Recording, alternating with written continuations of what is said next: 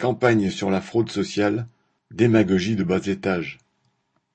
Le vingt-neuf mai, Gabriel Attal, ministre délégué aux comptes publics, a annoncé une série de mesures contre le prétendu fléau de la fraude sociale. Selon le ministre, certains touchent le RSA sans y avoir droit, des retraites seraient versées à des ouvriers morts depuis longtemps et des aides au logement seraient indues. De faux assurés viendraient aussi en France pour se faire arracher gratuitement une molaire.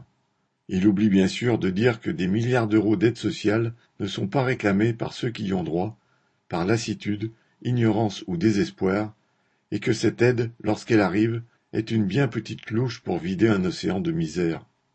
Quant à l'économie ainsi espérée, Attal parle de six à huit milliards d'euros, si même elle existait, elle ne serait rien à côté des trois mille milliards de la dette publique creusée par les multiples cadeaux aux plus riches.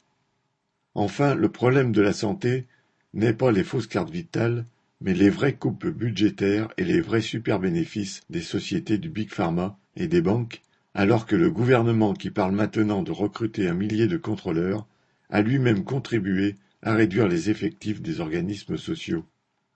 Avec ce discours contre la fraude sociale, il s'agit de mettre en accusation les travailleurs et de les diviser pour les affaiblir face aux attaques de l'État et des patrons. Cela ne mérite qu'une réponse, la lutte pour contraindre le patronat à payer aux travailleurs de quoi vivre dignement. Paul Gallois